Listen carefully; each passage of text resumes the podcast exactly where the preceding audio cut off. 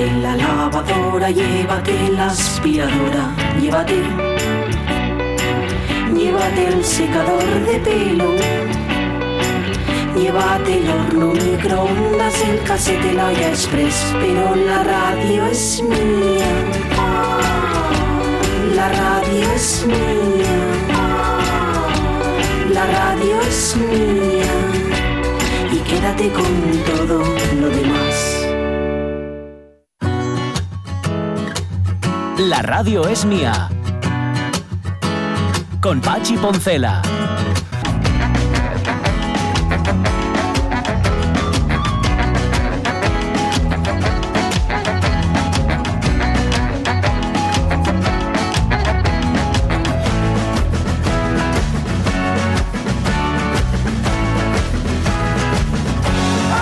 Las 12 y 14 minutos de la mañana. Y otra cosa, te digo, me ha encantado que Elizabeth Duval nos haya contado que ser transexual no es ir llorando por las esquinas. Porque, porque es cierto que, que puede ser, puede llegar a ser una experiencia muy traumática, muy dura. Desde luego es un proceso, eso está claro, pero que no necesariamente vas a tener que vivir dándote cabezazos contra las paredes. ¿Verdad? Pues eso. Que la ley ayude a eso también, ¿eh? La ley debería servir para eso. A eso y a, y a normalizar toda esta situación, por favor, que Mm. es muy necesaria. Oye, vaya pregunta más trascendente que hicimos antes. ¿Las leyes eh, emanan realmente de la sociedad como debería ser o sirven para regular una sociedad que para la que no vale, que no es de la misma talla que esas leyes? Vaya complicado que es, ¿eh? Las leyes deberían ser lógicas, ¿no? De, de- de- de ser una consecuencia lógica de lo que la sociedad necesita en cada momento. A mí me da la sensación de que llegan cuando hay masa crítica y al establecerse eh, eh, lloran o caen o, o- o Ya. actúan sobre la otra parte que todavía no alcanzó ese punto, ¿no? puede ser. Sí, yo opino lo mismo. Yo creo que responden a una necesidad de la sociedad que sobre todo se hace presente en ese momento en el que se ejecuta o, o se plantea o se escribe un borrador de una ley. Pero también creo que tiene un componente que no es exactamente el de esto es el, el aquí y el ahora. Claro. No, no. Que va por detrás, casi seguro. Las leyes siempre van por detrás, eso, eso es así. Como la policía, que siempre va por detrás, pero por detrás persiguiendo, ¿eh? de, Mm. de- detrás del otro. Ah, que te quedas un rato. Me quedo un Ah, ratito. pues estupendo, vale. Em, y, ah, y lo último ya de todo, que Elizabeth Duval, en efecto, hoy publica su, su libro Después de lo trans y que hemos tenido suerte de hablar con ella de este tema, porque ha dicho que, eh, que vale, que se da, que- lo he leído en una entrevista, ¿eh? que vale, en el próximo año sí que va a contestar preguntas sobre lo- todo lo que tenga que ver con trans, la ley trans, etcétera, etcétera. Y a partir de ahí Ya nada. se acabó el asunto. nada. Con razón, porque Sí. se nos olvida muchas veces la- el género de cada uno o la condición sexual de cada uno oscurece cualquier otra cosa, lo tapa. Demonios, que esta mujer es escritora Que se la conozca por escritora. y que ya tres libros Ahí y está. que tiene 20 años. Ahí está. Tiene, tiene mi misma edad. Ha escrito tres libros. Ya me gustaría a mí haber hecho tantas cosas. Ya, ya. Bueno, tú tampoco está mal lo que has hecho, ¿eh? Bueno, ya, pero. Habrás Jolín. hecho otras además. Claro. Y Ya. cada uno. Bueno, gracias, Ariana Vilaso. Otra Gracias, vez. Dicho, muchísimas gracias. Muchas gracias. En la tercera hora que tenemos, pues tenemos enseguida a Mar Vidal, que mira, nos ha mandado el guion mm, justito. Hoy tiene un libro, un libro que presentarnos que es El principio de la vida. A ver qué tal está. Em, vamos a terminar con los hermanos Cubero hoy también, ¿no? Bueno, vamos a terminar. Pues esto, Sí, esto es sí, un sí. aperitivo, es una Sí, vamos a escucharlos o vamos a Eh, finiquitarlos. eso es, es. No, me queda la impresión de que también es un punto de llegada. Escucháis estas canciones que os pone Jorge. No, es al revés. Tú lo que haces es invitar a que escuchen más, ¿no? Claro, claro, claro, claro, claro, a seguir. Yo doy Eh. eso, soy la lanzadera. Soy, soy vuestra humilde lanzadera. Muy bien. Sí, vamos a escuchar, tenemos una, una de la de Nacho que nos quedó pendiente ayer y, y la de y una con, con, Con Cristina, Bueno, una más. Estupendo. Vale, eh, ¿qué más tenemos? Ah, también tenemos a Julio Concepción y el paseo por la toponimia Sí, de Asturias y el cine. ¿eh?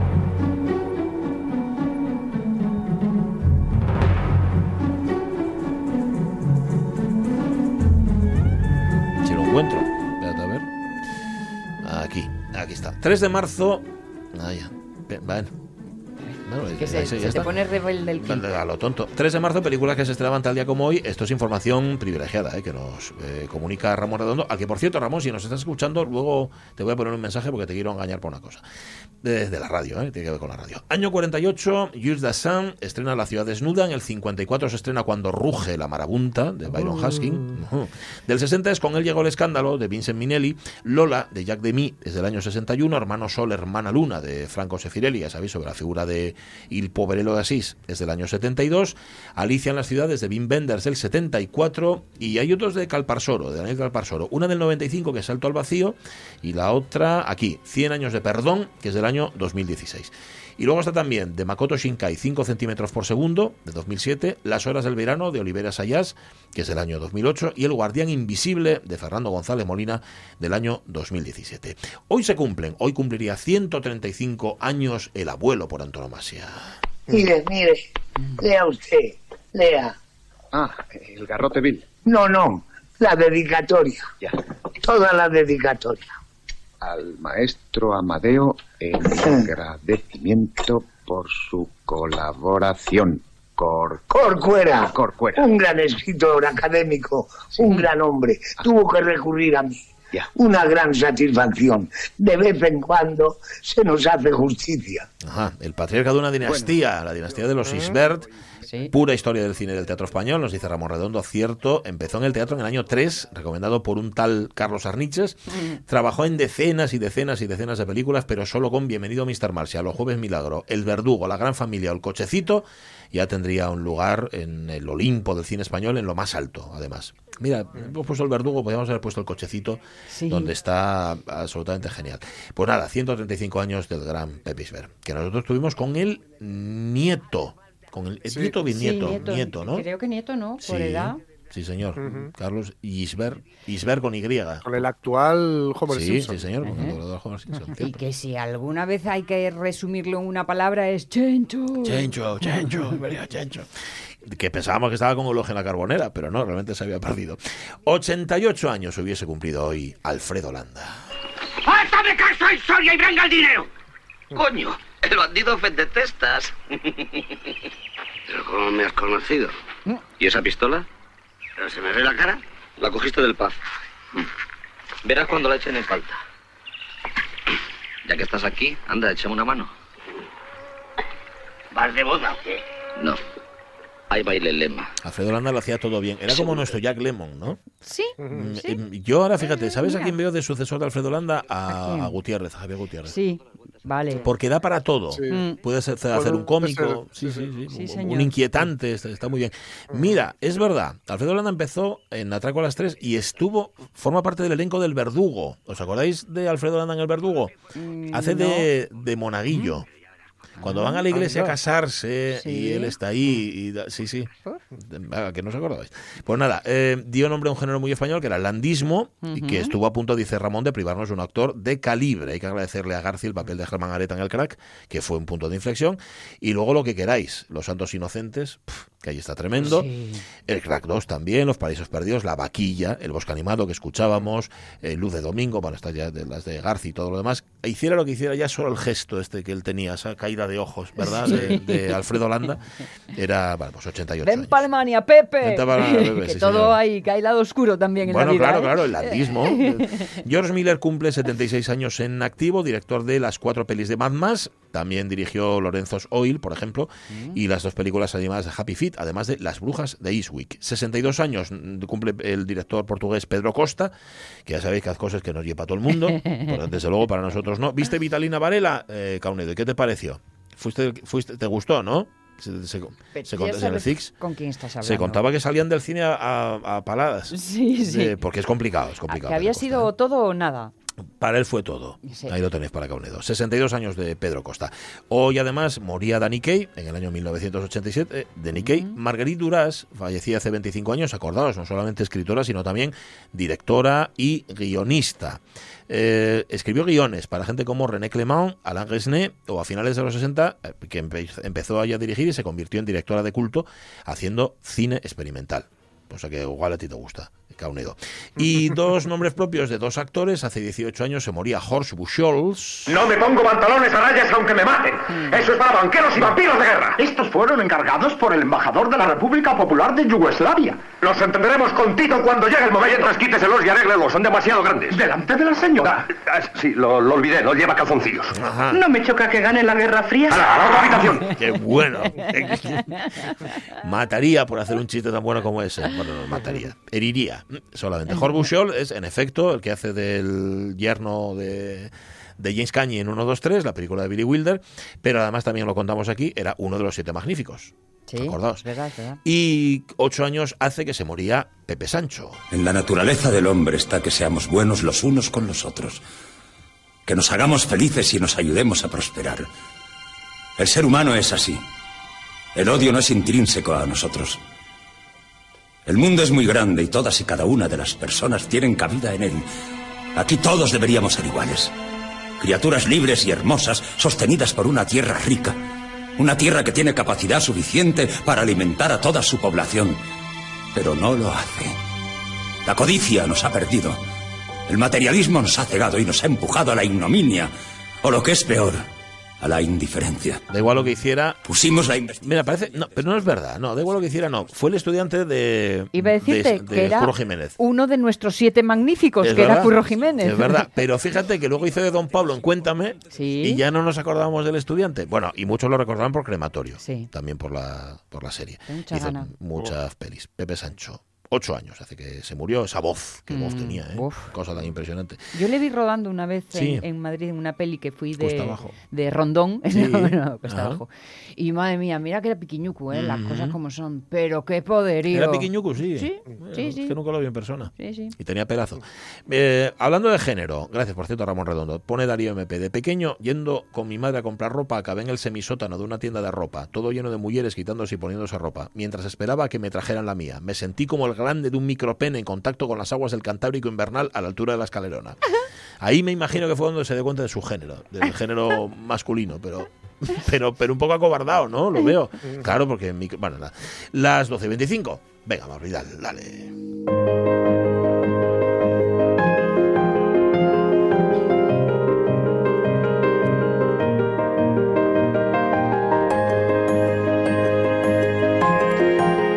Pues sí, para ser una organizadora profesional y una planificadora nata, a Mar Vidal le gusta mucho el peligro. ¿Cómo estás, Mar? Buenos días. Muy bien, muy bien. Yo ya sabes que si no hay riesgo, Sí, no señor. Soy, soy mucho mejor bajo presión. Es que nos manda, nos manda directamente no, el guion ahora, o sea, hace 10 minutos. Arianda Vilaso, No tú llevas dos hace semanas. media hora. Hace media hora sí. Ah, bueno, vale. Hace 37 minutos. 37 Tengo delante minutos. Sí, señora. Qué A las 11, elástico. 11 y 48. Qué elástico es el tiempo, madre Eso mía. es. Que vea, que a mí se te pasó muy rápido. Bueno, no. es que decía yo que Arianda estuvo semanas preparando la entrevista con Elizabeth. Y, Bueno, sí, pero es que era un programa especial, Especial, entonces ya, ya, había ya, que poner No, en contexto. Y hay que decir las cosas, Mar Vidal, esto se lo ocurrió también. Y hoy además, fíjate, nos traías algo que la semana pasada no pudimos presentar, que es un libro, Sí. porque todos los meses nos Mm. traes un, un libro. ¿Cuál es este? Es. Pues este es uno que se llama El principio de la vida y es de una psicoanalista clínica que se llama Encarna Muñoz.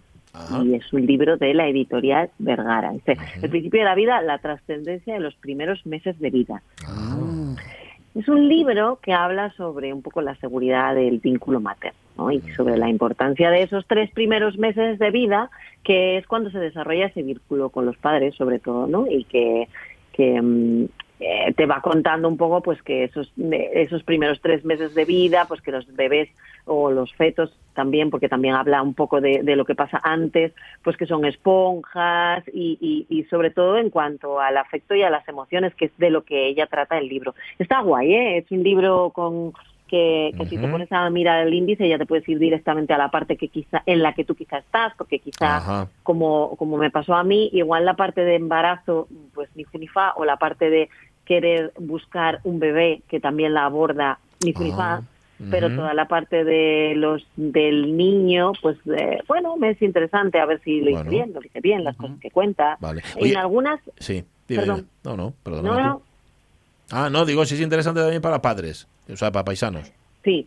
Sí. Es interesante para paisanos porque también dice cosas de paisanos, sí, Ah, efectivamente. Habla un poco en, eh, en esa, esa parte, además es, es muy interesante porque es una parte que no suele abordar nadie, ¿no? Cierto. Y entonces ella habla un poco de cómo ir adaptándote poco a poco a esa transformación que se sufre y que además es, es muy distinta, ¿no? Y, y, y que el padre también la sufre desde un punto de vista diferente, ¿no? Y cómo le afecta y cómo controlar o, o- o cómo entender los sentimientos que, que se desencadenan y que son raros porque al final él no está no, no lo está sintiendo Sí, lo está es. viendo o reflejado en la persona que tiene a Bueno, su en caso de que el padre tenga sentimientos, que eso también es muy Me parece Mm. muy por mí, ¿eh? importante que haga reflexionar sobre esa teoría del apego y de Ah. cómo se aprende a establecer vínculos emocionales, porque luego toda tu carrera eh, emocional de ahí en adelante mm, va a estar basada en lo que se aprende en ese momento. O sea que me Sí, parece muy importante por los padres tener claro eh, el, el material delicado que tienen entre las manos.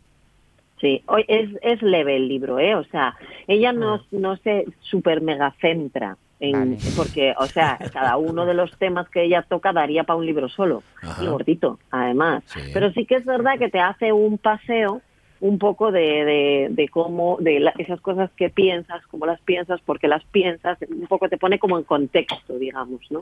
Está, yo creo que para alguien que esté pensando en tener un bebé es un libro estupendo. Es un libro facilito de leer, es cómodo, rápido y, y, y está, está guay. Vale, ¿no está muy guay. Recuérdanos título, autora y editorial, porfa.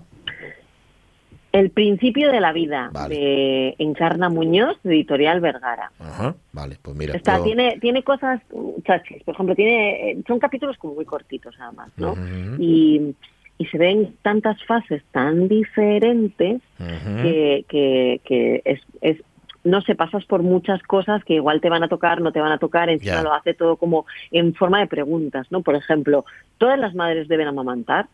O, ti- habla de las tibias antes de nacer. No sé, está, es, es un libro muy ameno, está, está bastante bien. Vale, pues mira, tengo yo una compañera que, que, mm, en agosto da a luz, así que mira, un buen regalo. Mm, Pues mira, para ya Olga. sabes. Toca el, pri- el principio de la vida, así se llama el libro. Vale, mm, Right. orden y deco. Uy, me da un poco de miedo esta lista que has puesto aquí, ¿eh? Nos vamos a Es liar. una lista, Uf, sí. Vamos a, por favor, todos los que estéis detrás de la radio, coged un papel y un boli. Muy bien. O si no, quedaros con la copla para cuando salga el post, que en algún momento de mi existencia saldrá, prometo que pron- pronto, más pronto que tarde, Sí. pues eh, ya sabéis un poco de lo que vamos a hablar. Vamos a hablar de alturas adecuadas hoy. Cosas, ese- esas medidas que sí o sí que tienes que conocer y tener claras, que son las preguntas que más se me repiten a mí.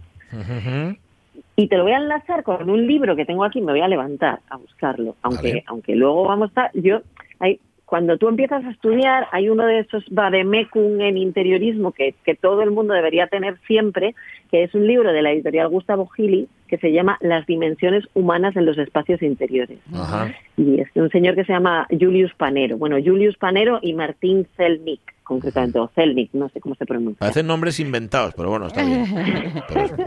es verdad. Julio Panero y, ¿cómo se llama el otro? Y Zelnik. Panero y. Panero y o Ajá. No, sé, no sé si, no sé cómo está. No, no tiene tilde en ningún sitio. Vale. Sí.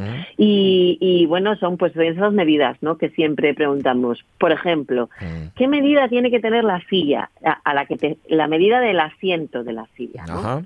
Pues una silla debería estar entre 45 y 50 centímetros de altura. De alto. De poner el culete. Bien.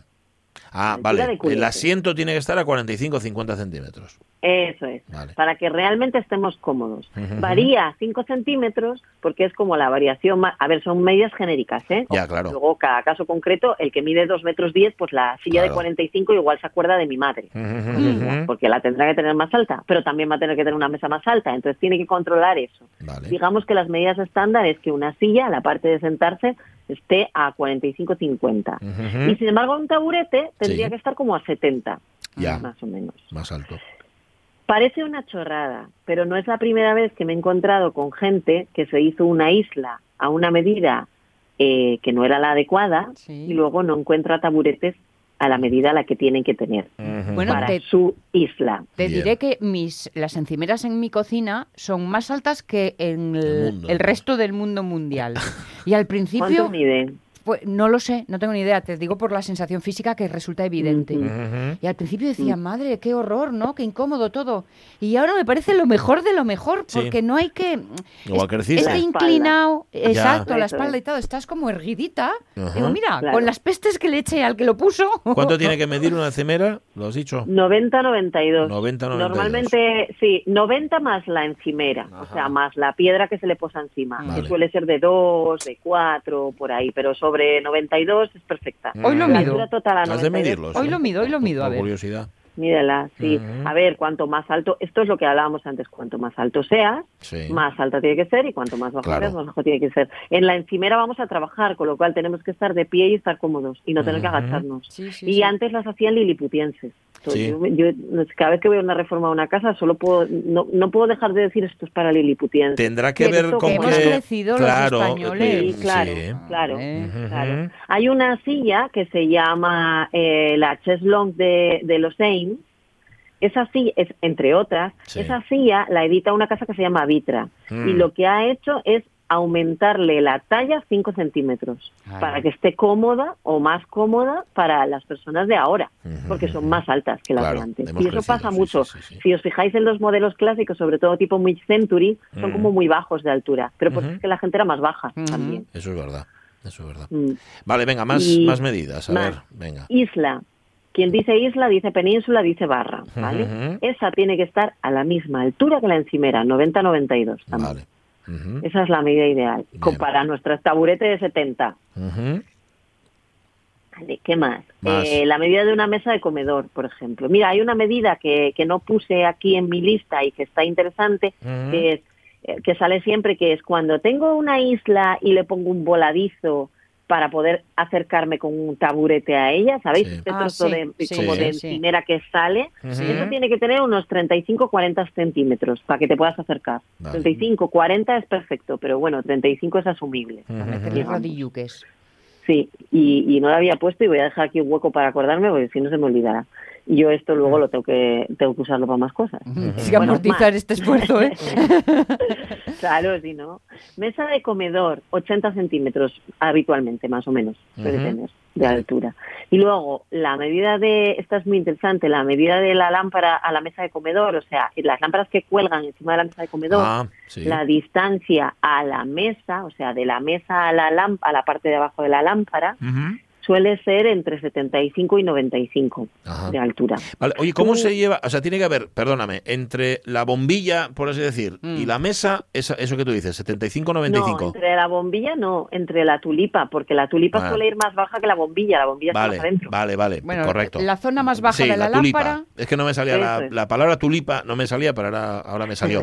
hubo un tiempo, ¿cómo, cómo está ahora eso de las lámparas? Porque hubo un tiempo en el que se llamaban muy colganderas, ¿no? O sea, como que, que estaban mucho más cerca, o no, son cosas mías. Eso es así, no, no, no son cosas tuyas, es que lo ideal es eso.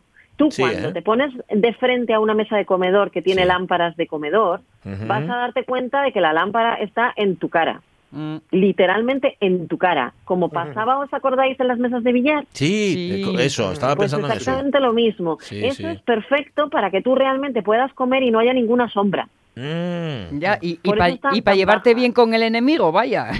Bueno, pero está bien No, pensado. a ver, porque tú una vez te sientas ya, ya ves bien, ya ves a las personas que tienes enfrente. Es de Jolín. pie cuando te queda a la altura de tu cara la lámpara. Mm. Por eso suele estar a 75. Pero ¿qué pasa? ¿Qué? Que a la gente eso, eh, sobre todo en espacios grandes y abiertos, le agobia, le da la Mm. sensación de que está mal puesta. Entonces se ha es, es permisivo llegar hasta pues eso los 95 incluso alguna y de, de un metro desde la mesa. Pero lo ideal es que sean eso unos 75 eso es lo perfecto. Recuerdo cuando Así era no chavalina mal, estabas muy bien. Bueno, menos mal, una vez. que, que teníamos en la habitación eh, eh, una lámpara que, que tenía un mecanismo que la subías y la bajabas. Ah, sí, ¿eh? sí. La bajabas Mm, cuando te ponías en como una la especie de polea Bueno, mm, eh, sí, más o menos, no tal, pero y molaba cuando la habitación era habitación de estar, subía y cuando ponías la mesa para estudiar distintos y trabajar, ambientes.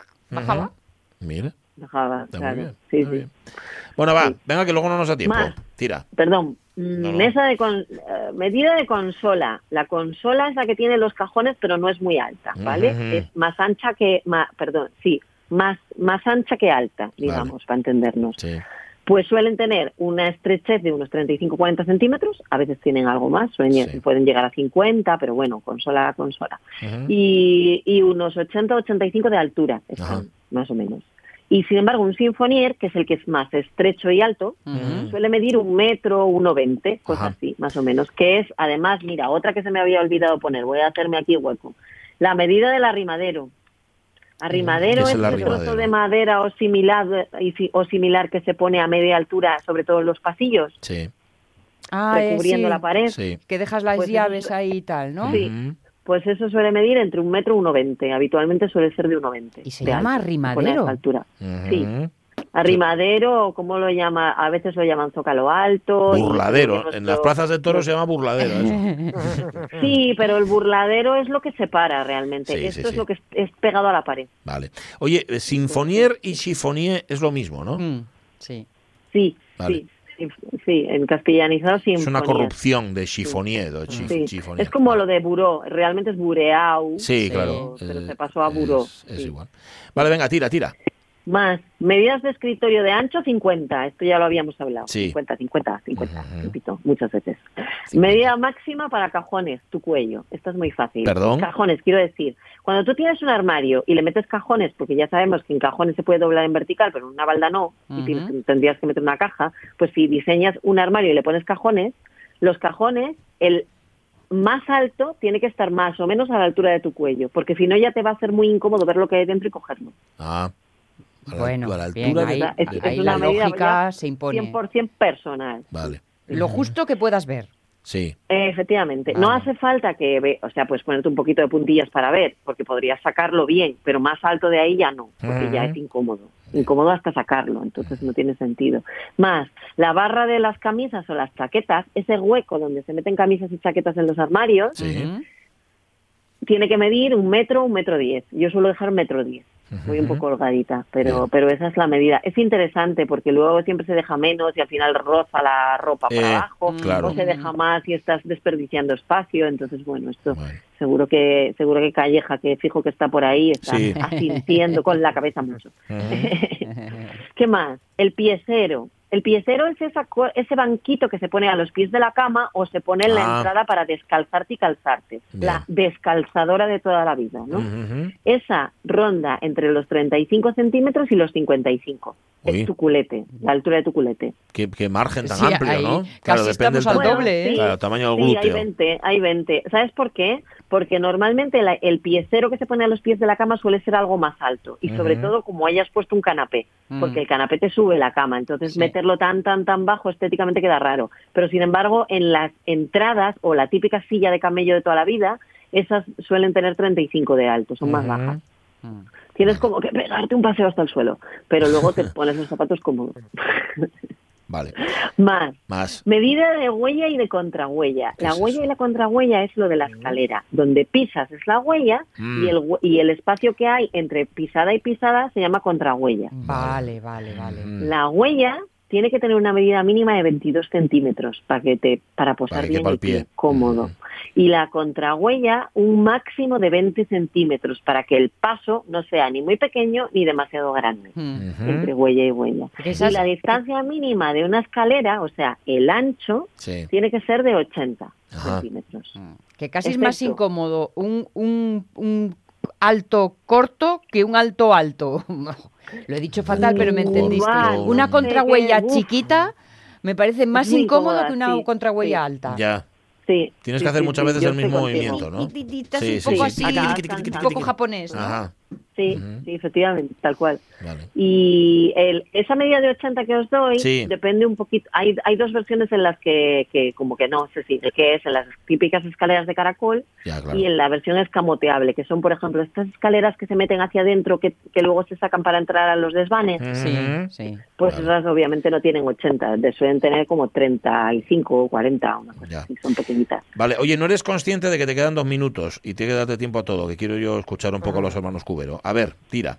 A ver si puedo. Barandilla, 90-95 de alto. Bien. Está fácil. Altura a la ventana, normalmente unos 95. Así puedes meter debajo una mesa o lo que te dé la gana que te Ah, quepa. vale. Bien. Y además así, si te sientas en una silla, ves por la ventana. Que es lo que pasa a veces en los balcones, que te quedas más bajo que o en las balconadas asturianas, que suelen estar, la ventana suele estar a 1,20 Mm. y entonces cuando te sientas en una silla no ves nada. es que pasa, eso No pasa. lo había ¿eh? pensado. No lo había Sí, pensado. pues es así. Es un rollo para, para poner cosas en las Ujú. balconadas asturianas porque suele estar más alto. Sí. Están hechas para que mires, pero no para que tengas una sillita ahí. Vale. Y entonces luego, ahora que se ponen sillitas, es un rollo. Más, medida de alto la que colocar el televisor en el salón. ¿Cuál es? 45-50, porque tú tienes que mirar hacia abajo para que tu mente descanse, para que tu vista y tu cuello descansen. Entonces, y, ahora que, más y alto, ahora que todo eh, se cuelga, mm, Mar. eh, error. Y esa, me- esa manía americana de ponemos la tele encima de la chimenea, eh, error. ¿Verdad? Es porque no ven la tele. O sea, tele tienes que mirar hacia yo. abajo. Tienes que mirar un poco hacia Claro. abajo. Vale, vale, vale. Claro. Como cuando Porque en los no años fuerza. 50 que las teles se Claro. ponían casi en el Abajo, es suelo. Verdad. Que efectivamente, en los años 50 había una persona que sabía cómo tenía que hacer las cosas y ahora se hacen cosas a lo loco. tener en Pero murió, murió esa persona que lo sabía y se acabó. Es como, como No el secreto de. Puente Viejo, que murió el guionista y ya no saben cuál es. Claro, claro. Por, ej- por ejemplo, pero si lo, si lo colgamos en la cocina o en la habitación, pues puede estar entre 1,40 y 1,60, más o menos, ¿no? Vale, Porque sí. tú estás en la barra y están- tienes que estar cómodo. Ujú. Luego, para colocar la tele, eh, la medida a la que tiene que estar tu sofá es más o menos la norma dice que un metro por cada 10 pulgadas de tele. Ajá. Puede ser algo menos, pero más o menos la norma es esa. Y luego imaginaros la distancia de un mueble a la pared o a otro mueble para poder pasar, pues tiene que ser un mínimo de 50 centímetros para que estés, realmente pases cómodo y no tengas que andar apartando objetos o yendo de lado. Uy, uy, uy. Con Pe- 50 vamos bien. Perdona que sea ñi, ñi, ñi, ñi, pero si eres de veo la tele tumbada en el sofá, igual la altura esa hay que restablecerla, ¿eh? ¿Por qué? Porque al tumbarte te queda más alta. La, la necesitas más alta. Mm. No, basta con que supere la altura. Falta, mira, te voy a decir. no, no, no, no para falta lo que estás ahondemos. diciendo, me Ujú. basta con que hay este 10 centímetros por encima de la altura de tu sofá, de tu cheslong. Ujú. Y te digo yo que van a ser 55 como mucho 60. Ah, bueno. El asunto es que no te queda tiempo ya. No me da tiempo. Y esas, ya guárdalas, guárdalas. Una raya para. Bueno, no las, no las, no las. Además, son interesantes porque tiene que ver con alfombras, tamaño de alfombras, Mm. distancias de alfombras, el lavabo, importante también, los interruptores, los Sí. enchufes. Bueno, no es poca cosa, ¿eh? Lo que te queda ahí. No, no. Es La cantidad de cosas que aprendimos hoy. Está muy bien. Eh, Mar Vidal, te encontramos en la web, en tu web, Sí. ¿Verdad? En marvidal.com tenéis todo. en Instagram todo, todo. y en todas partes. Y en, Clubhouse y en todos sitios. Un Si besazo. no es la actriz, Sí. soy yo. Si no es, pues, cor- correcto, nosotros te preferimos a ti, mucho más. ¿Dónde va a parar? Un beso y un abrazo. Besos grandes. Cuídate, Un. Adiós, adiós. Chao, chao. Venga, una de los hermanos Cubero. Eh, ¿Cuál? ¿La de Cristina Rosenbinge o la de Venga, Nacho Vegas? La rama. ¿La rama? ¿Ponemos la rama? Venga, va.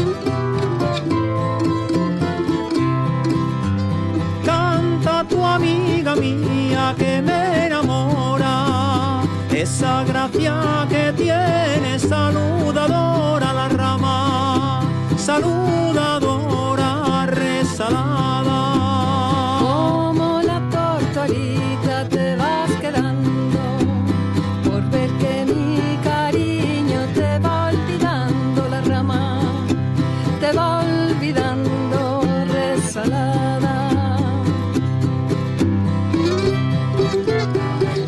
diciendo que esta voz que acaba de sonar es la de Cristina Rosenbinge. Sí, es Qué está buena. Rosenbinge con un, tirando de notas un poquito más bajas de las Sí. que nos habitualmente Sí, señor. acostumbrados, ¿no? Eh, bueno, también digamos que eh, desde hace ya bastante tiempo domina, domina muy bien la voz que ella misma Sí, admite que es una voz limitada, muy limitada, pero que le saca mucho jugo, ¿no? Porque la cosa es saber cantar, no, no cantar alto. En el caso de ella, para este tipo de, de géneros, además, el folk en este caso, pues se adapta muy bien, ¿no? A- para, para ello. Puedes tener un torrente de voz como June Carter, por ejemplo, Sí. pues, que, lo tenía. Eh, pero Cristina Rosenbinge lo hace muy bien, ¿no? Y en este Errantes Telúricos, que sabéis que es la parte cantada eh, del doble proyecto que han llevado a cabo los hermanos Cubero, el Sí. otro proyecto Toribio es meramente instrumental, es una delicia, sobre todo para quienes nos encanta el violín. Sí. Es, eh, bueno, el, es el, ya digo, uno es el, es el, el proyecto Toribio, es instrumental, este Errantes Telúricos, son todo colaboraciones y una de ellas está guapísima La Rama con Cristina Rosenbinge. Ay, está sonando, está sonando.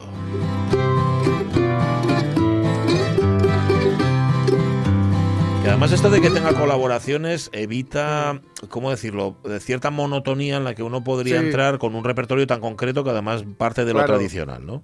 Claro, claro, lo han hecho muy bien, porque ellos, si no, yo creo que eran muy conscientes de que podrían, eh, pues efectivamente, llegar a caer en la monotonía por el tipo de canciones que son, por la forma, en la, porque tiene una instrumentación muy austera, veis que no hay, no hay, no hay percusión. La percusión es la cuerda, si os fijáis, la forma de tocar hace que se, se escuche mucho el rasgado de la cuerda Sí. y, y ese rasgado es la propia percusión, o sea, vas haciendo la percusión, o sea, era algo que hacía, por ejemplo, mira, hemos citado a June Carter, pues hablamos de su marido Johnny Cash, Ujú. lo hacía mucho también, con Ujú. la, la forma de tocar que él tenía, el Ajá.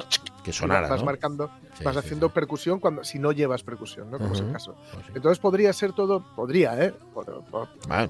Podría ser monótono, podría resultar más monótono, al menos, y han decidido ir contando con, con todos colaboradores. Ahí efe- efectivamente me parece un acierto y encima eh, son colaboradores de lo más variado y de lo y, y que encajan muy bien todos con el proyecto, ¿no? Hombre, Cristina Rosenbringe y Nacho Vegas eran, yo creo, más obvio que iban a encajar, pero o José de Santiago, ¿no? Pero la verdad es que todos, todos y todas encajan muy guay. Qué bien, qué guapo, qué guapo.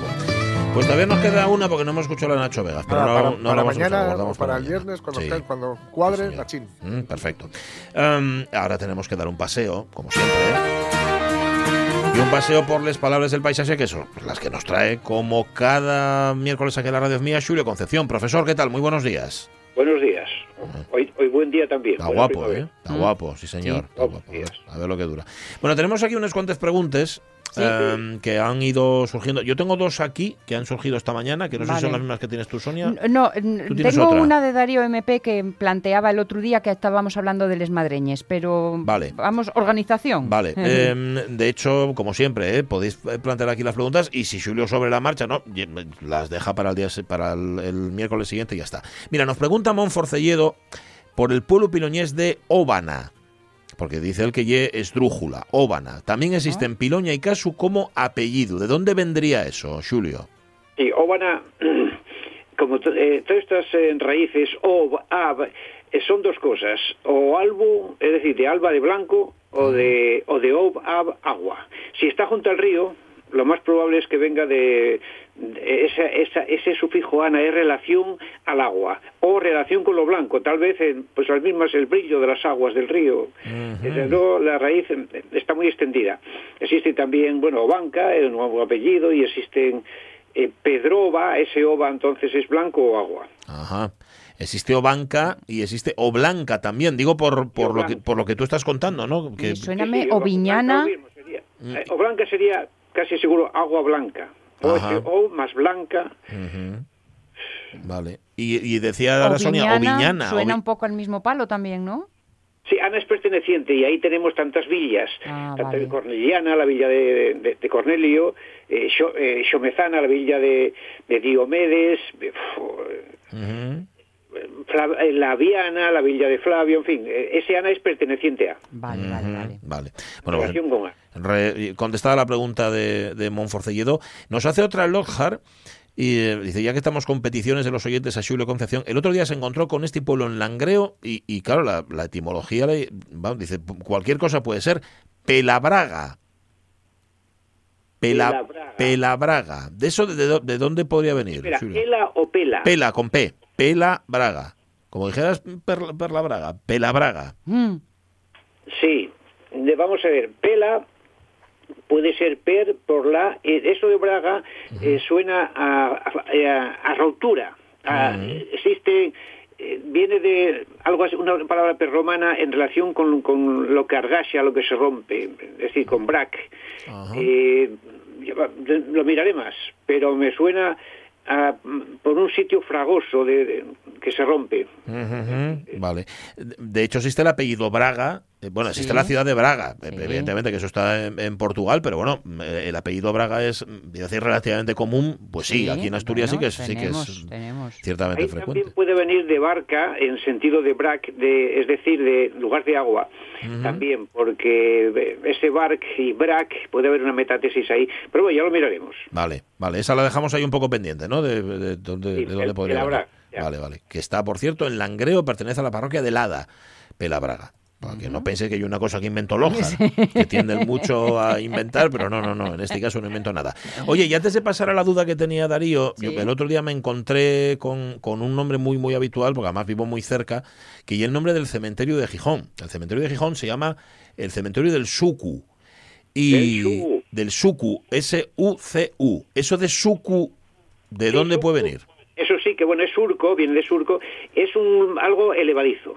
Ajá. Eh, pues un bien. surco está eh, levadizo respecto a otra cosa. Hay muchos sucos, en, bueno, cuando se siega, por ejemplo, la hierba en los prados, eh, había sucos, suqueras, y eh, eran, claro, eran, antes se segaban, pero ahora son incómodos para las máquinas. Y existe un pan de suku, el pan de suku era el pan, la, la escanda, que se sembraba abajo del todo de la... Cuando va bajando la tierra se acumula en un sitio y hace un suku. Bueno, pues ese pan era el mejor, parece ser, porque tiene más profundidad, tiene más tierra. Entonces Anda. las raíces son más profundas y tiene más sustancias. El pan de suku en los pueblos era el mejor pan. O sea, la mejor farina para hacer pan. Pan de suku. Fíjate. Pan de suku viene de, al- de- de surco, altura.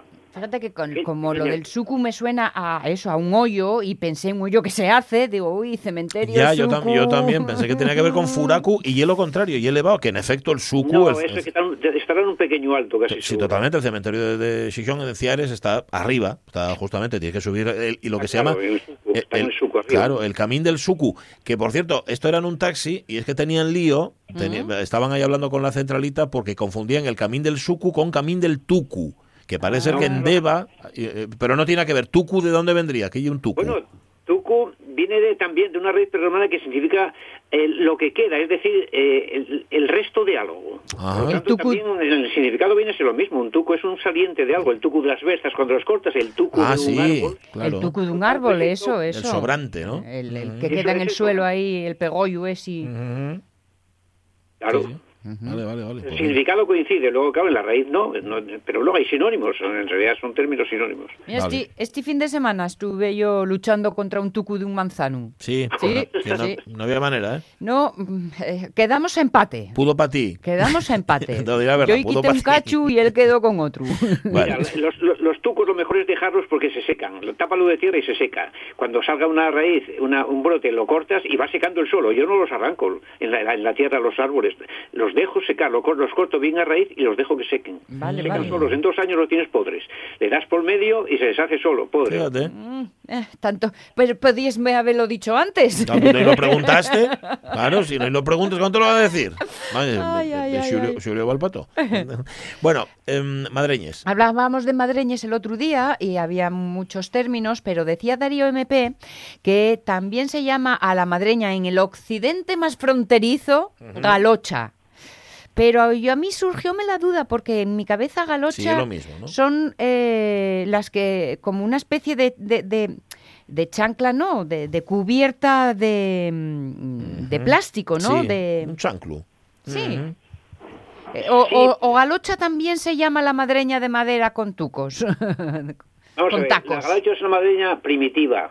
La, es, lo puse efectivamente, es, una, es el, el- el origen de la madreña. Porque claro, la madreña al principio sería una ta- casi una tabla, como iban a hacer el agujero ese con esas técnicas y esas perfecciones. Era una tabla eh, con una cuerda o con un cacho de, de pellejo atada al pie. Entonces fue evolucionando y la madreña primitiva es la galocha.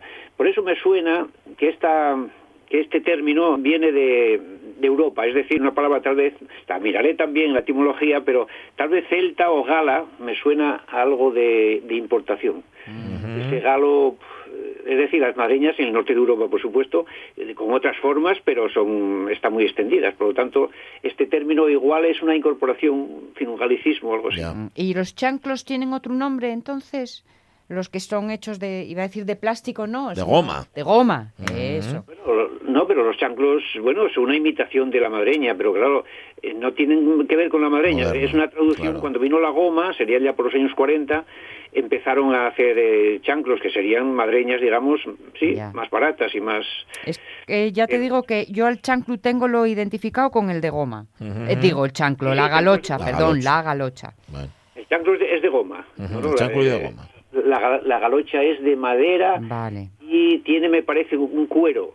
El museo de, de Caso, que bueno, es impresionante, hay todos estos tipos de madreñas, eh, la evolución, es decir, desde el, desde el origen hasta, bueno, hasta ya la perfección de las madreñas pintadas y talladas, y bueno, eso es un lujo ya, claro, por supuesto. Estoy mirando aquí una en esta terminología que tú tienes, y insistimos que la página de Xulio Concepción es una mm, gozada, xuliocs.com, entrad ahí, que hay un término que tiene que ver con las madreñas, que y la papá, que la papá sería que como la papada de, de la madreña, ¿De dónde viene eso? Exactamente, es decir, la papada imita exactamente las papadas. Es una onomatopeya, me parece. El pap es por, re- por repetir, eh, cuando se abre la boca y se cierra, haces pap. Ah. Es es el papu, una palabra. Por lo tanto, son los papos de las madreñas. Claro. La papá, eso se dice mucho. Que habría que tener mucho cuidado que no se que no se rompiera, que no se gastara, que no tropezaras, porque era difícil de hacer, y le ponía un refuerzo, le ponía una pequeña suela de correa para que no se gastara, porque al apoyarlas vas gastando, claro, luego te cala el agua, que esa es otra. Hay tantas madreñas a furacás por delante, ¿no? Por lo tanto, era un, la papá es algo sagrado, algo muy cuidado de la madreña. Que tiene que ver mucho, que tú lo dices aquí en la web, dice, tienes que aprender a andar bien con las madreñes, porque si no, si arrastres la papa, entonces puedes dar, pues eso, a, fu- a furacase. Claro, y que andar, en- que andar con madreñes, no es como ¿eh? andar con zapatos o andar con, con sí. zapatillas, ¿no? Todo tiene su arte. Y antes si Mm. la rompías y tal, en casa te reñían. Porque, hombre, es que había que... La tirabas a uno a retorcer cuando cuando jugabas y cuando y eso en casa en casa te castigaban. Porque romper una madreña ¿eh? Pues era un capital entonces. Van 50, 60 años. Pues sí. Eh, echáis un vistazo eh, al, aquí al, al- a la web y encontraréis todo esto que tiene que ver con la madreña. Que luego, ya que estabais hablando de, de cómo era Galo- Galocha Sí, y de Galocha. Chango y tal, hay otro que lle Zuecu. Zuecu y madreña y es lo mismo. Mm, Bueno, los zuecos, no, los zuecos, eh, vamos a ver. El zueco yo creo que, bueno, el zueco es más bien de, de- de Galicia, es una especie de zapato, pero no tiene tacos, es más bien raso, tiene unos, Ah, vale, unos tacones eh, transversales. vale. Y son de, son de madera, por supuesto, pero tienen encima, tienen encima, me parece, de cuero. Mm. Lo, que es, lo que es de madera es la parte de abajo muy resistente, pero lo de arriba es cuero, es tipo zapato. Está claro que Xulio, además de haberlo escrito, sabe de memoria. Sí, porque sí, sí. estamos como tomando y la lección. Somos más malos. Xulio, hablamos otra vez el miércoles. Cuídate. Un abrazo. Vale, vale. Un abrazo. Chao, chao. Si tenéis consulta, ya sabéis, nos las planteáis y nosotros se las mandamos a Xulio.